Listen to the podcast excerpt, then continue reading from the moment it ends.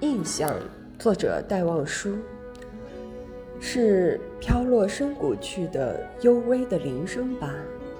是航到烟水去的小小的渔船吧？如果是青色的珍珠，它已坠到古井的暗水里。